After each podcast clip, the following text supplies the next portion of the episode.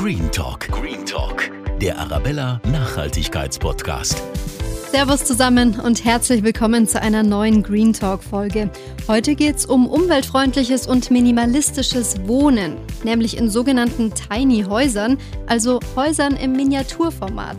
Ich spreche dazu mit Felicia Rief. Sie hat mit ihrem Freund so ein Tiny House gebaut. Das steht jetzt in Pasing. Allerdings dürfen die beiden nicht so richtig drin wohnen. Aber hört selbst. Viel Spaß. Green Talk mit Antonia Hilbert. Hallo Felicia, schön dich hier als Gast im Green Talk begrüßen zu dürfen. Ja, hallo Antonia. Viele Menschen träumen ja davon, sich, was ihre Wohnsituation angeht, im Laufe des Lebens eher zu vergrößern. Also sagen wir mal vom Kinderzimmer in die WG, dann gibt es die erste eigene Wohnung irgendwann und vielleicht sogar irgendwann mal ein eigenes Haus. Und bei dir ist es ja was ganz anderes. Du versuchst dich ja zu verkleinern und zwar in einem Tiny House, also einem Mini-Haus.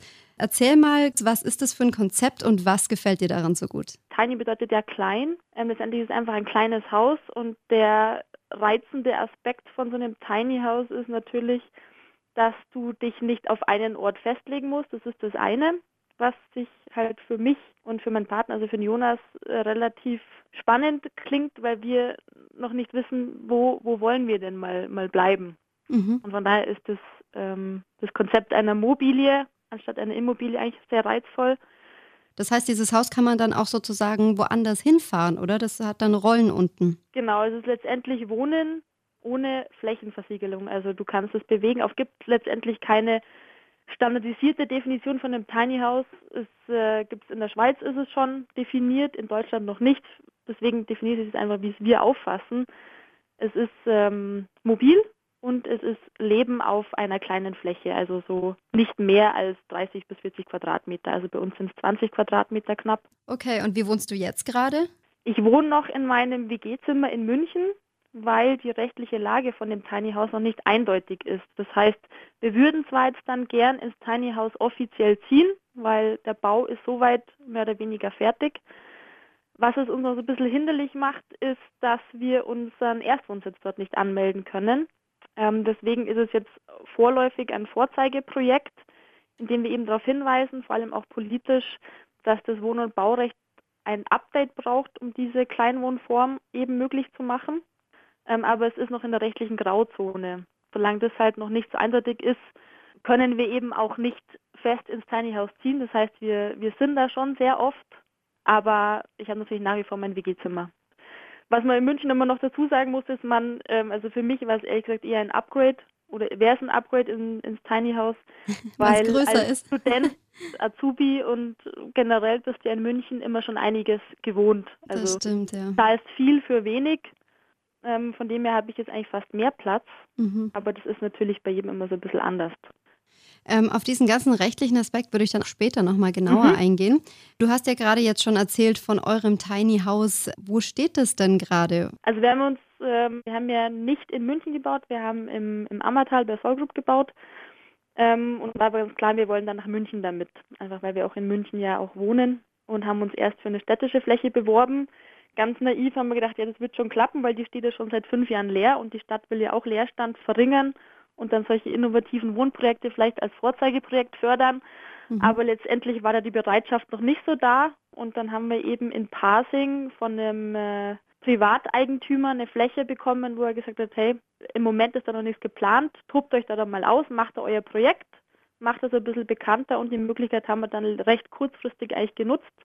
Also steht letztendlich in Pasing in, auf so einer Gleisinsel, auf ähm, einer ehemaligen Brachfläche, die wir eben durch unser Projekt jetzt aufgewertet haben. Also da war alles Schotter und Grau und mittlerweile blüht und grün. Mhm, schön. Dann seid ihr sozusagen mitten zwischen Zügen jetzt, oder? Ja, es ist, ähm, je nachdem, wie du die Fotos siehst, ähm, denkst du, du bist irgendwo im Nirgendwo, in irgendeinem äh, am Waldrand, aber wenn du da ein bisschen rauszoomst, dann merkst, okay, es ist doch urbanes Umfeld, weil du siehst dann irgendwann die Gleise, hast du ein bisschen Industrie, Charme, also es ist eindeutig in München, aber es ist wie so eine kleine Oase. Recht, recht nett.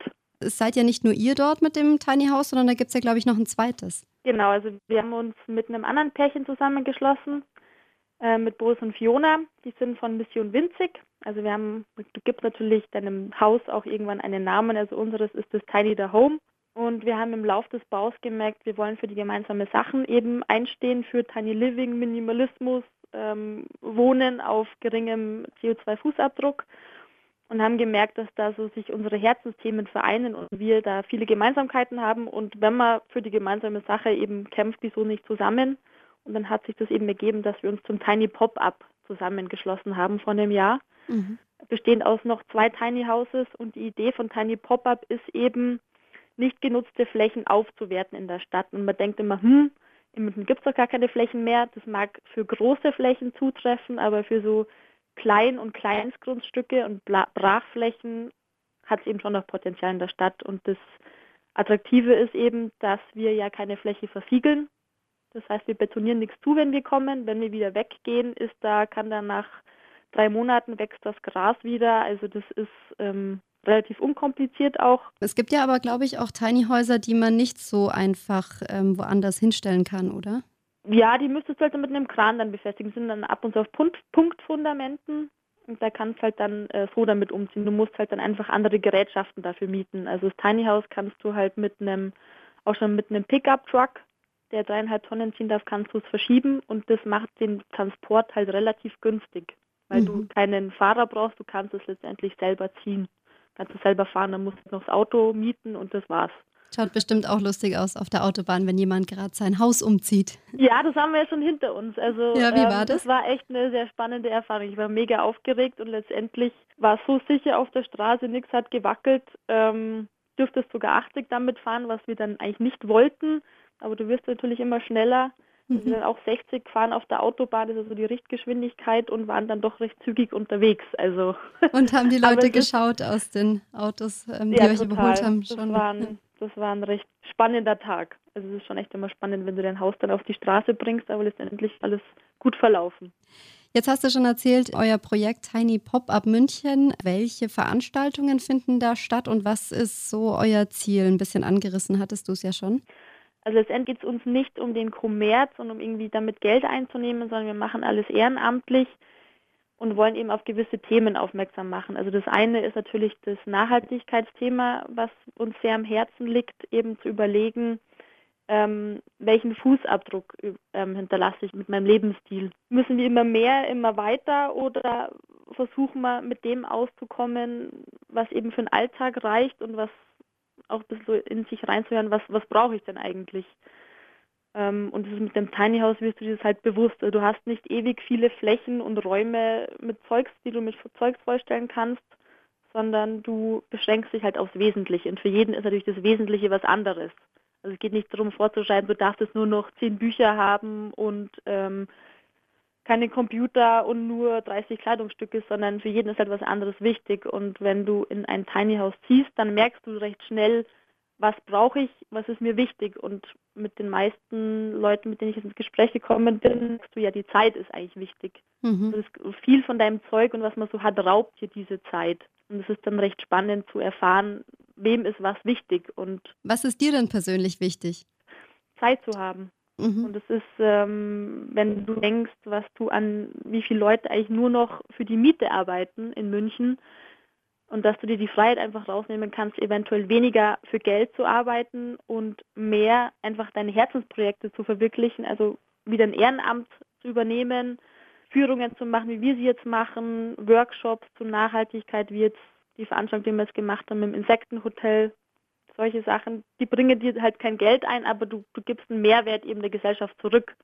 Und mhm. das macht dann schon ein Stück weit stolz, aber klar, wenn du auf mehr als 40 Stunden Arbeiten die Woche angewiesen bist, geht das halt einfach nicht mehr, ja.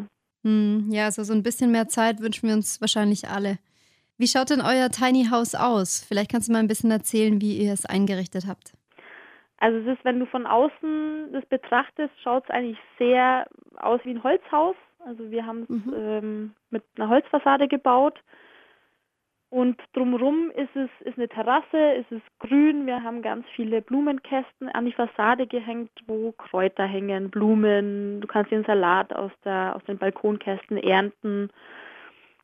Innen dann recht äh, schlicht. Es ist weiß gehalten in hellen Tönen. Wir haben so ein bisschen mit Farben gespielt, mit äh, Blau und den Holztönen und haben für uns entdeckt, diese, diese angebrannt Look. Also wenn wir Holz haben, dann haben wir so angeflammt und äh, drüber lackiert. Mhm. Und das äh, hat so einen gewissen, äh, so dass so ein bisschen Holzhaus-Charme eben drin ist, aber eben nicht zu viel. Also die Helligkeit ist uns auch recht wichtig. Wir haben recht viel Fenster. Und im Tiny House ist letztendlich alles, was du im normalen Haus auch hast. Also Bad ist drin, Küche, große Küche mit viel Stauraum war uns wichtig, weil wir schon noch immer viel Zeugs zum Verstauen auch haben, Küchengeräte, Pürierstab, dann einigermaßen großer Kühlschrank. Was wir jetzt neu angeschlossen haben, war die Spülmaschine.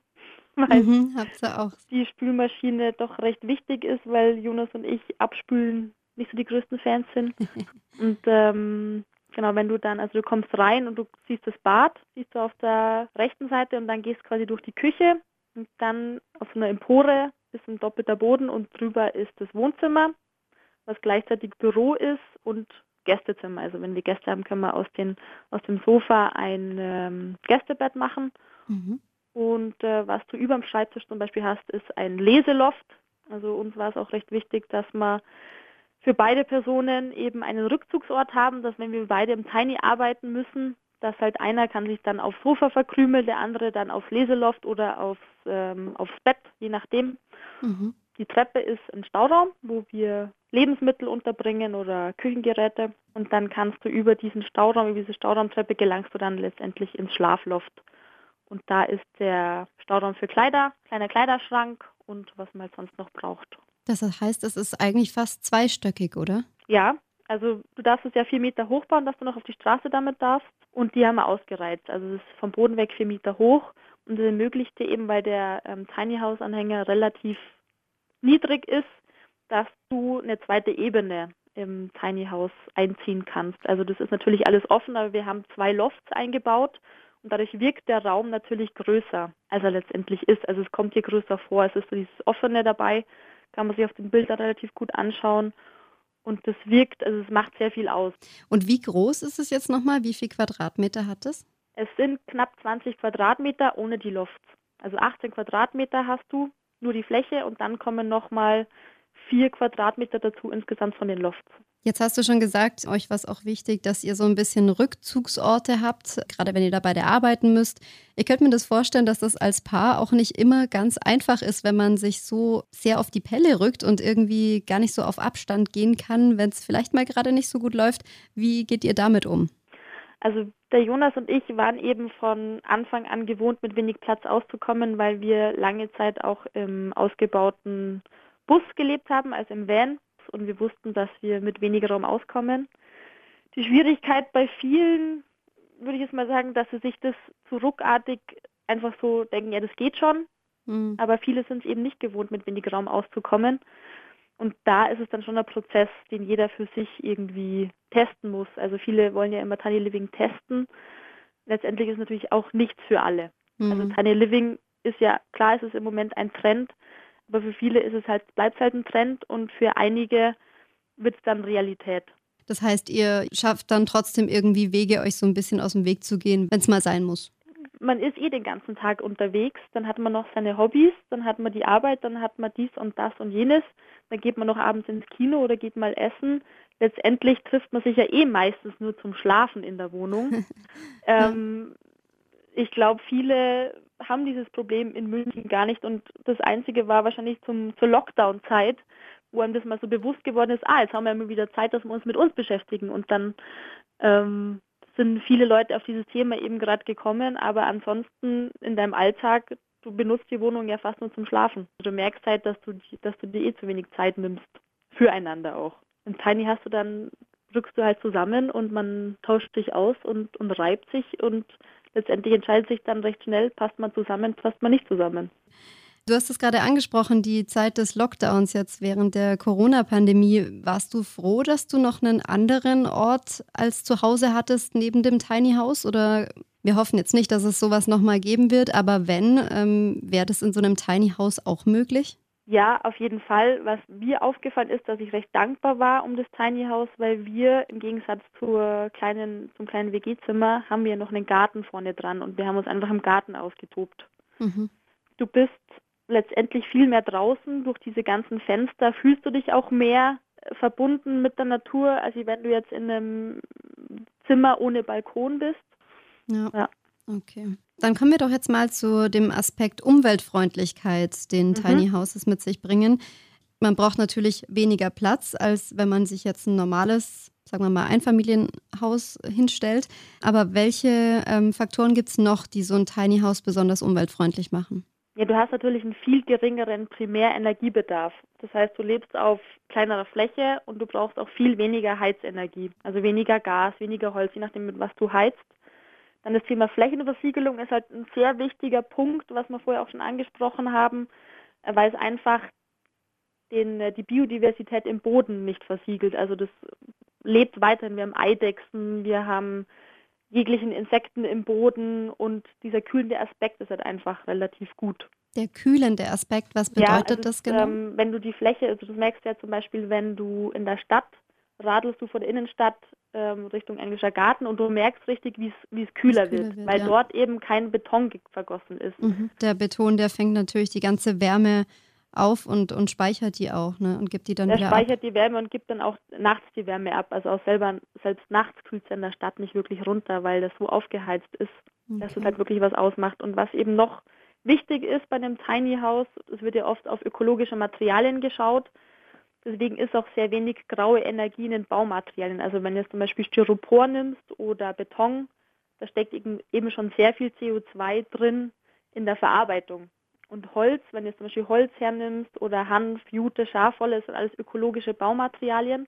Da steckt erstens CO2 drin, das du bindest. Also du bindest ja mit Holz CO2. Und äh, das andere ist eben, wenn du es jetzt irgendwann wieder rückbaust oder abbaust, kannst du die Materialien recyceln. Also es ist dann kein Giftstoff, wie jetzt zum Beispiel Styropor ähm, oder andere Materialien wie Silikon. Und das macht eben so attraktiv. Wie macht ihr es mit Strom? Oder wie bekommt ihr auch warmes Wasser? Weil so eine kalte Dusche jeden Morgen ist auch nicht das Wahre. Also Strom generieren wir mit einer Solaranlage. Wir haben vier äh, Photovoltaikpaneele auf unserer Terrasse. Mit denen kommen wir eigentlich recht gut klar für Frühling, Sommer und Herbst. Und für Winter planen wir jetzt eben noch ein Windrad zu bauen, dass wenn wir mal eine Woche keine Sonne haben, dass wir da auch gut klarkommen weil ähm, nach drei bis vier Tagen, wenn keine Sonne scheint, sind die Batterien dann schon sehr erschöpft. Mhm.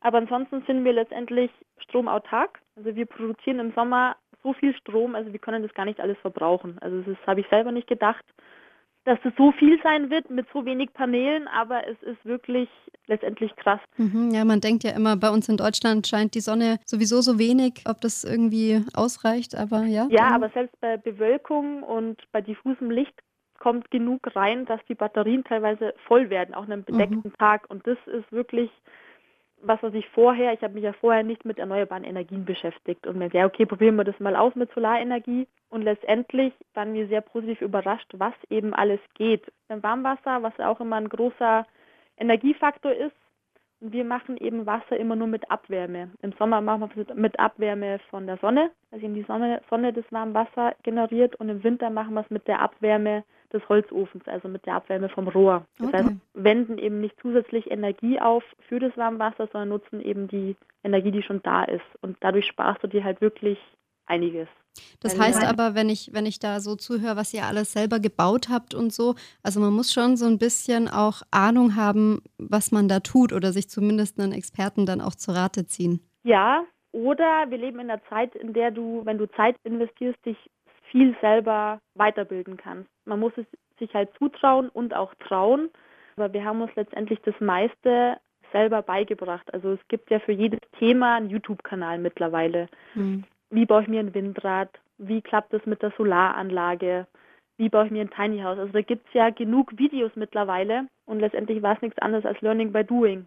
Jetzt gibt es aber ja noch das große Problem, das du vorhin auch schon angesprochen hast, dass ihr ja leider noch nicht wirklich im Tiny House wohnt. Es steht zwar dort und ihr seid dort, aber ihr könnt da nicht euren Wohnsitz anmelden. Vielleicht könntest du da die Problematik nochmal erklären und grundsätzlich, welche Steine Tiny Häusern sozusagen bei uns noch in den Weg gelegt werden. Ja, letztendlich ist halt unser Wohn- und Baurecht auf Immobilien ausgelegt und das Tiny House, wie wir jetzt vorher schon geredet haben, ist ja keine Immobilie, sondern eine Mobilie. Mhm. Und genau da ist halt der Knackpunkt. Dass es in einen Topf geworfen wird mit Immobilien und die müssen natürlich andere Standards erfüllen als ähm, Mobilien. Und letztendlich braucht es da Anpassungen in Bau- und Wohnrecht. Und ähm, wir hatten jetzt ähm, vor zwei Wochen eine Veranstaltung, wo wir eben auch Politiker eingeladen haben. Und wir kriegen immer mehr mit, das Bewusstsein ist immer mehr da, aber das Recht hinkt halt noch hinterher. Das heißt, die Lösung wäre jetzt vorerst mal, dass man eben mittels gewissen Experimentierklauseln und Duldung eben sagt, wir machen jetzt mal ein Experiment, wir genehmigen jetzt mal Projekte auf Zeit, dass man Daten sammeln kann und dass man auch Gesetzestexte entwerfen kann und dass man dann sagt, okay, in drei bis fünf Jahren haben wir das dann angepasst ähm, und vorher müssen wir eben noch Daten erheben zu Ressourcenverbrauch, zu CO2-Fußabdruck, weil es gibt Studien dazu, aber noch zu wenige. Aber vieles gibt mir eben auch Hoffnung, dass es in Bayern auch immer mehr möglich wird und durch die Aufmerksamkeit eben, die wir generieren, in, Pfaffenhofen, glaube ich, war das jetzt letztens, als eine der ersten Gemeinden, die explizit Flächen zur Nutzung für Tiny Houses ausgewiesen haben. Also da sind dann Grundstücke von der, von der Gemeinde, die ganz klar als Tiny House Grundstücke ausgewiesen wurden ähm, und die man pachten kann. Weniger als ein Euro pro Quadratmeter. Und genau das ist, ist eben, was der Sinn des Ganzen ist. Du Flächen, die du nicht mehr bebauen kannst, weil es zu klein ist für ein Einfamilienhaus, was ja durchaus teilweise 500 bis 700 Quadratmeter in Anspruch nimmt. Aber für Tiny Houses kannst du eben auch Grundstücke ähm, nutzen, die äh, weniger als 300 Quadratmeter sind. Also da kannst du auch mal nur 100 Quadratmeter nutzen. Und genau das ist es, was es ausmacht. Das heißt aber, wenn ich es jetzt richtig verstanden habe, dass aufgrund der aktuellen Gesetzeslage es für euch eigentlich gerade nur sehr schwer möglich ist, wirklich in euer Tiny House zu ziehen und das auch als Wohnsitz anzumelden, oder? Ja, also ein Wohnsitz wird, denke ich mal, länger dauern, bis es offiziell möglich ist. Andererseits in anderen Bundesländern, zum Beispiel in Baden-Württemberg, ist es auch schon möglich. Da geht es auch. Also wieso geht es dann in Bayern nicht? Also es ist immer je nach Bundesland unterschiedlich. Ähm, einiges sind Bundesgesetze, das andere sind wieder Ländergesetze. Also da wirst du von Politikern, die das halt nicht wollen, von Pontius zu Pilatus geschickt und äh, von Gemeinden, die das dann wollen, da geht es dann auf einmal, ja. Mhm. Also das ist etwas undurchsichtig. Und was ich jetzt merke in München ist halt, die Offenheit steigt und von dem her bin ich da auch optimistisch, dass es in nächster Zeit möglich sein wird. Das heißt aber, ihr braucht einen langen Atem auf jeden Fall. Dieser Trend kommt ja ursprünglich aus den USA mit diesen Tiny Häusern. Jetzt kennst du dich bestimmt in der Szene so ein bisschen aus. Gibt es da eigentlich viele noch so in München und der Region, die auch an sowas arbeiten oder seid ihr da tatsächlich eine Ausnahme? Nee, es gibt wirklich einige, die in München dran arbeiten. Das Problem ist, dass ähm, es sucht natürlich jeder eine Fläche. Hm. Und ähm, sobald jemand eine Fläche hat, versucht er das natürlich nicht an die große Glocke zu hängen, weil klar ist, die Genehmigungslage ist nicht eindeutig und im Zweifelsfall ja grau bis illegal. Das heißt, wenn jemand eine Fläche hat, dann versucht er das nicht zu kommunizieren, mhm. stellt sich da halt hin, versucht sich mit den Nachbarn gut zu stellen ähm, und nicht aufzufallen. Und ähm, wir haben jetzt einfach den anderen Weg gewählt, weil wir gesagt haben, hey, das muss muss doch sich jetzt mal ändern, da muss doch mal was angepasst werden. Wieso bekomme ich Steine in den Weg gelegt, wenn ich auf geringerem CO2-Fußabdruck lebe und letztendlich mit weniger auskomme? Wieso werde ich dafür rechtlich bestraft? Also ich will mhm. ja eigentlich nur wohnen, halt mit weniger. Also letztendlich merkst du, da ist halt noch der Paradigmenwechsel nötig in der Gesellschaft, dass halt nicht im viel haben so diese Anerkennung und dieses, diese Norm ist, sondern im wenig brauchen. Jemand, der wenig braucht, da müssen wir, da wollen wir eigentlich hin. Weil du gerade sagst, wenig brauchen ist sozusagen das neue viel haben. Wie viel Geld braucht man denn, wenn man sich so ein Tiny House anschaffen will oder selber bauen möchte? Wahrscheinlich ist, der, ist da die Spanne relativ groß, je nachdem, wie viel man selber macht und wie viel man mhm. ähm, kaufen muss. Aber kannst du da so ganz grob mal eine Einschätzung geben? Also wenn du es selber baust, darfst du natürlich nie deine Arbeitszeit rechnen, weil man ist langsamer als der Profi, man ist langsamer als der Schreiner und der Zimmerer. Also das darfst du, musst du eh ausblenden, hm. was du da an Arbeitszeit reinsteckst. Ähm, materialtechnisch geht es los ab 10.000 Euro. Es kommt immer darauf an, welchen Anspruch du hast. Willst du ökologisch bauen oder möglichst billig? Mhm. Also Styropor ist billig, weil natürlich ähm, das CO2 und alles weitere nicht eingerechnet ist in den Preis. Ähm, materialmäßig kommst ab 10.000, 15.000 hin. Ähm, wir haben halt ein bisschen mehr aufgewendet, weil wir ökologische Materialien verwendet haben. Ähm, von dem her waren wir jetzt ungefähr bei ja, knapp 25.000 Euro. Also wenn du es langfristig siehst, ist es eigentlich relativ günstig. Wenn du dir jetzt vorstellen würdest, Tiny Houses als Zukunftsmodell, wäre das so dein Wunsch und, und was wäre da so die Best-Case-Entwicklung? Ähm, du hast ja gesagt, dass die Tiny Häuser auch wirklich tote Flächen sozusagen in der Stadt auffüllen können. Da denke ich jetzt zum Beispiel auch an, an Dächer von Parkhäusern oder äh, ja, solche Geschichten. Könntest du dir vorstellen, dass das die richtige Entwicklung wäre? Es wäre letztendlich eine, ein Lösungsansatz von vielen, das es in der Stadt braucht. Ähm, wichtig ist uns immer zu sagen, dass niemand zum sich verkleinern gezwungen wird, dass es eine freiwillige Entscheidung natürlich bleibt.